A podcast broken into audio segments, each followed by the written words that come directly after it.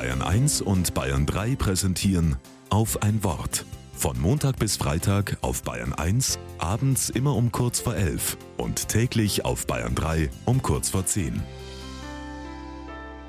Mit Esther Zeyer.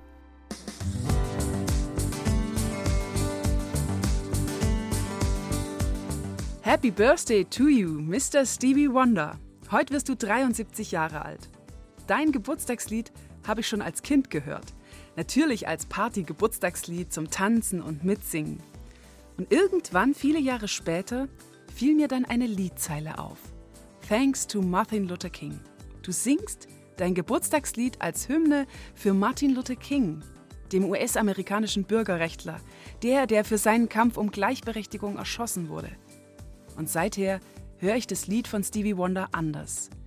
Vor mein inneres Auge kommen Menschen, die dafür gelebt haben, dass wir alle in unserer Unterschiedlichkeit eins sind.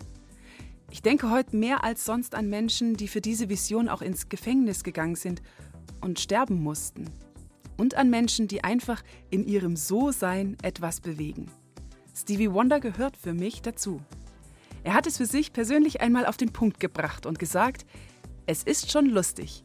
Ich habe es nie für einen Nachteil gehalten, blind zu sein. Und ich habe es nie für einen Nachteil gehalten, schwarz zu sein. Ich bin, was ich bin. Gott hat mir gestattet, das zu nutzen, was ich hatte und etwas draus zu machen.